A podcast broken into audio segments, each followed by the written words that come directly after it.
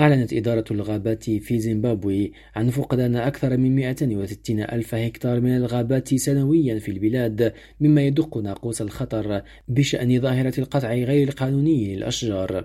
وقالت الإدارة في بيان إن الأشجار والغابات عنصر أساسي لامتصاص ثاني أكسيد الكربون من الغلاف الجوي والتخفيف من ظاهرة الاحتباس الحراري مما يساهم في مكافحة تغير المناخ. وأوضحت أنه بالإضافة إلى هذا الدور فإن الغابات تعمل كحلقة وصل أساسية في الدورة الهيدرولوجية المسؤولة عن تكوين هطول الأمطار وأعلنت عن إطلاق حملة لمكافحة قطع الأشجار غير المشروع بشراكة مع العديد من هيئات الدولة ولا سيما إدارات الشرطة والبيئة.